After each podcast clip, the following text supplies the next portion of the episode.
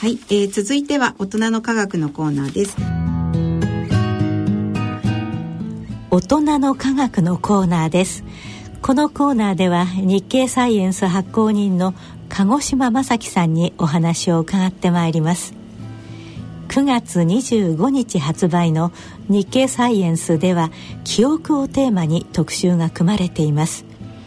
その内容について解説していただきました。はいえー、記憶のメカニズムがだんだん分かってきたという特集です、えー、例えば、えー、プロ野球セ・リーグは、えー、広島カープが優勝したのをテレビのニュースで見たけれど今日の新聞には広島優勝の経済効果の記事が出ていたなといったことを思い出す時に、えー、脳は広島カープ優勝という記憶それからテレビのニュースで見たという記憶、えー、経済効果の記事、えー、新聞記事を読んだという記憶を互いに関連づけて、えー、一つの出来事として思い出しています。でこの時にですね、えー、脳の中でどういうことが起こっているのかっていうのが次第に明らかになってきたということです、えー、簡単に申し上げますと、えー、脳は一つ一つの記憶を特定の神経細胞集団に割り当てて保持しているということが一点、えー、それから、えー、それぞれの記憶を保持している神経細胞集団は互いにオーバーラップしていてその重なりが大きいと人はそれを、えー、関連した記憶と判断するというのが2点目です。で今回の特集では、えー、記憶を書き換える実験に成功して世界が注目した富山大学の井口薫教授と、えー、それから記憶が神経細胞集団に割り当てられていることを提唱したカリフォルニア大学のアルシーノ・シルバ教授は記事を執筆しています。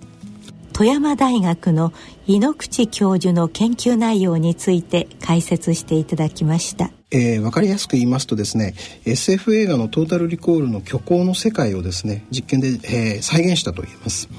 あのトータルリコールは1990年に公開された SF 映画で、えー、人気俳優のアーノルド・シュワルツェネッガーさん演じる主人公は、えー、ある組織によって自分の過去について偽りの記憶を脳に植え付けられてしまうわけですね。で井ノ口教授らはですねマウスの実験で、えー、完全に独立した古い記憶同士を、えー、人為的につないで新しい記憶を作り出すことに成功しました、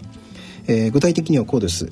えー、普段はですね飼育箱に入れているマウスを実験用の丸い部屋に入れます。でマウスは初めての環境なので、えー、興味を持って部屋の中を探索し始めます。で、えー、6分ほどそのままにさせておいて、え、丸い部屋に入ったという記憶を根付かせます。で次にですね一旦丸い部屋からマウスを取り出しまして30分ほど時間を置いてから今度は四角い部屋に入れます。でその時にですねいきなり電気ショックを与えましてすぐにその四角い部屋からマウスを取り出します。でマウスにはですねなんだかよくわからないけれどもどこかの部屋に入れられてビリッと感じたという経験を与えることになります。でここでポイントとなるのはですねビリッとした経験は覚えているがどんな部屋が部屋でビリッとしたのかは覚えていないという点です。で次は翌日ですねこのマウスを丸い部屋に入れます、えー、入れても怖がりません、えー、このことからこのマウスは、えー、丸い部屋の体験と、え電気ショックの恐怖体験は、え独立した記憶として覚え込まれたことが分かります。で次に井ノ口先生らはですね、えー、遺伝子組み換え技術と光遺伝学の技術を使いまして、えー、こうした独立した記憶を人為的につなげることができるかを試しました。次に光遺伝学における技術的な解説をしていただきました。はい、えー、レーザー光を照射しまして、えー、特定の神経細胞だけを活性化させたり不活性にしたりする技術です。で、えー、井ノ口先生らはですねこの光遺伝学などを使いまして、えー、脳の中で記憶を司る海馬という領域と、えー、恐怖や喜びといった感情の記憶に関わる扁桃体という領域をコントロールしました。え具体的にはですね丸い部屋に入った時に活動した海馬と扁桃体の神経細胞集団と、えー、それから電気ショックを受けた時に活動した海馬と扁桃体の変、えー、神経細胞集団においてですね、えー、遺伝子操作で青い光に反応するタンパク質が発現するようにしました。でこのタンパク質を発現した神経細胞はですね青い光を当てるとですね活性化させることができるわけです。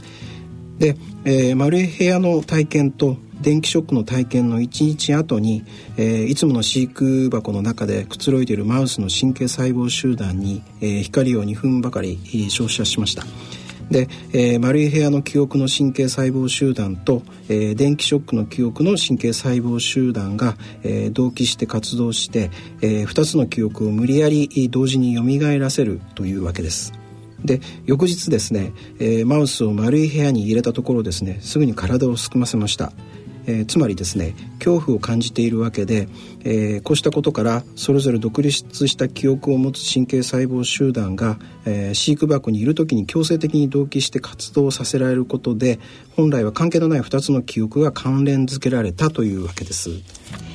強烈な体験をした時その前後では些細な記憶でも長くよく記憶されるといったことがあるその背景について解説していただきました。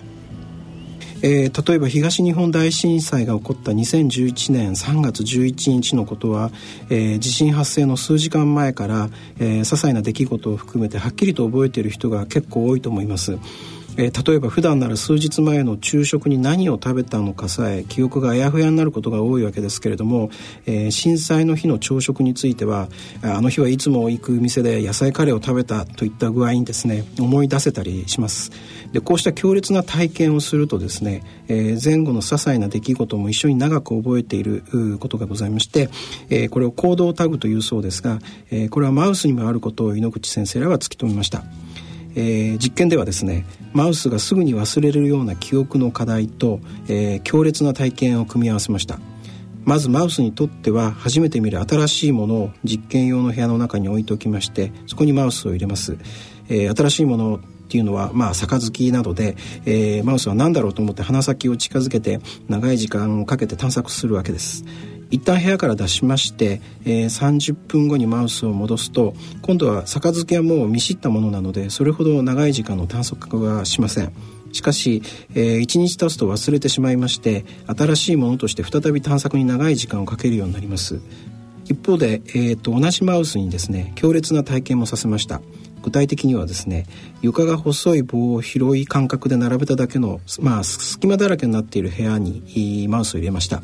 足元が不安定になりましてマウスにとっては強烈な体験となります。でこの新しいものの課題と強烈な体験の、えー、経験する感覚がですね1時間以内だとマウスは新しいものを長期間記憶するようになりましたが、えー、この感覚が3時間以上空きますとすぐに忘れてしまいます、えー、行動タグっていうものは、えー、成立しなかったというわけです。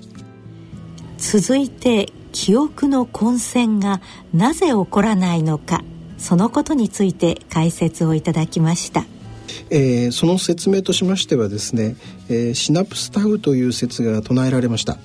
えー、そもそも記憶を司る海馬などはですね膨大な数の神経細胞で構成されているわけですけれどもその神経細胞の一つ一つには数万個のシナプスという部位がありまして、えー、これを介してですね他の神経細胞と情報のやり取りをしています。でこのシナプスタグ説ではですね一つの神経細胞は一つの記憶だけに関与しているのではなくて複数の記憶に関与していると考えます。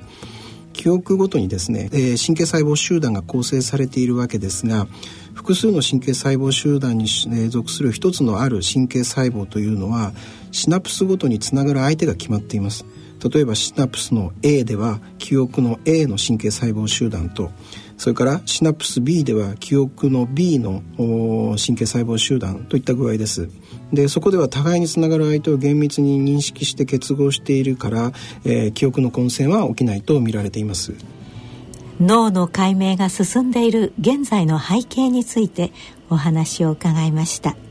はい、えー、っと井ノ口教授によりますとですね、まあ、あの記憶の研究に限れば、えー、ここ10年ほどで驚くべきスピードで、えー、進展したそうです、えー、新しい実験技術の開発特にですね、えー、神経細胞の活動を光のオンオフでコントロールできるようになった光遺伝学とそれから脳の中の神経細胞の活動をリアルタイムで可視化する、えー、技術の登場というものが非常に大きいということです。で今後はビッグデータの数理的な解析もですね、えー、重要になるそうです。今回は特集記事記憶について解説していただきました。最後に10月25日発売の次号の特集記事についてのお話をお聞きください。はいえー、素粒子の中でも謎が多いニュートリノに関しまして、えー、日本と米国アメリカで大掛かりな実験がそれぞれ、えー、計画されています。一体どのような実験なのかを含めましてニュートリノの謎について迫ります。10月2日2017年ノーベル生理学医学賞の発表がされました。ジェフリー・ホールマイケル・ロス・バッシュマイケル・ヤングの3名のアメリカ人科学者が生物の体内で時を刻む体内時計サーカディアンリズムに影響を及ぼす遺伝子を特定した功績により受賞されました。このサーカディアンリズムに関して大人のラジオでは幾度も取り上げているテーマで解説をしてまいりました。その他物理学賞科学賞などの解説は日経サイエンスのホームページなどの記載をご覧ください。